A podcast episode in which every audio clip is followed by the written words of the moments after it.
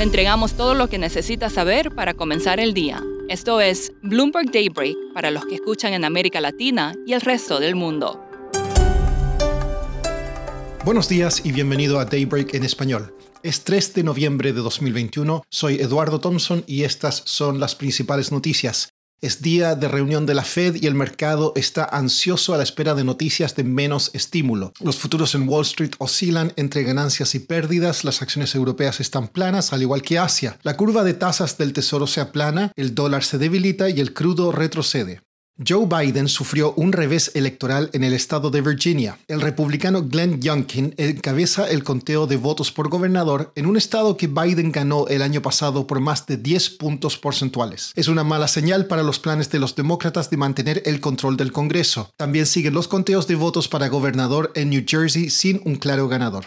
En medio de la creciente presión de China al sector corporativo, ByteDance, el holding dueño de la red social TikTok, anunció la renuncia de su fundador Zhang Yiming como presidente del directorio. Por su parte, Yahoo dijo que saldrá de China debido a los problemas para hacer negocios ahí. En Estados Unidos, el desarrollador de videojuegos Activision caía hasta un 12% tras retrasar la entrega de dos esperados títulos.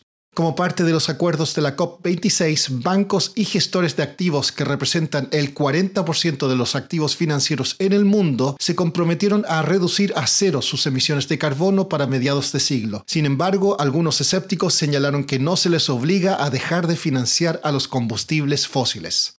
En cuanto al coronavirus, los niños de entre 5 y 11 años en Estados Unidos podrán recibir la vacuna de Pfizer a partir de la próxima semana. China continental está sufriendo la mayor propagación del virus desde que se detectó por primera vez.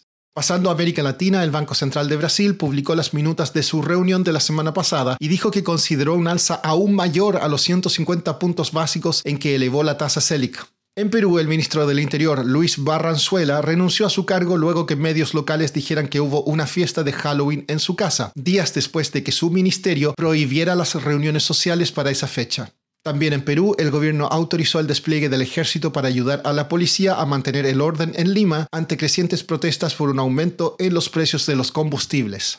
Avianca Holdings anunció que su plan de reestructuración fue aprobado por un tribunal de Nueva York. La compañía reiteró que espera salir del capítulo 11 antes de fin de año. Como dijimos al comienzo, hoy el evento principal será la reunión de la Reserva Federal de Estados Unidos. Sebastian Boyd es editor del blog de macroeconomía Markets Live de Bloomberg y nos cuenta qué se espera se anuncie hoy.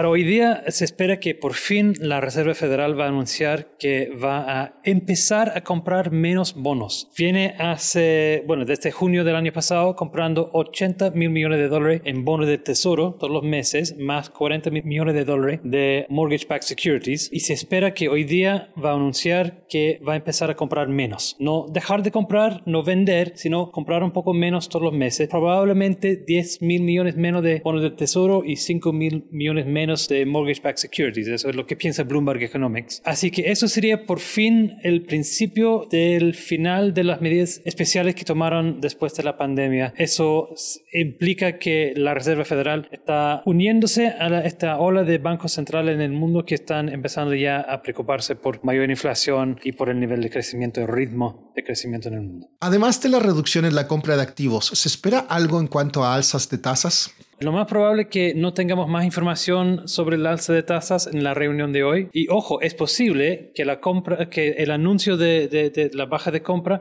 viene en diciembre. Lo más probable, todo el mundo, el mercado piensa que va a ser hoy día, pero la Reserva Federal dijo que podría ser diciembre. Así que ojo, existe una posibilidad. Respecto a la alza de tasas, no, el mercado está pensando que posiblemente en junio del próximo año, definitivamente para fines del próximo año habrá la primera alza. Eso es lo que el mercado está viendo. Y dudo que hoy día tengamos información contradictoria o, que indica algo sobre la, la, posibilidad de tasa. Me imagino lo más probable es que la Reserva Federal va a mantener el mismo ambigüedad con respecto a una posibilidad de tasas. Por último, cerramos con béisbol. Los Bravos de Atlanta ganaron la Serie Mundial en Estados Unidos por primera vez en 26 años. Derrotaron a los Astros de Houston en el sexto partido por 7 a 0.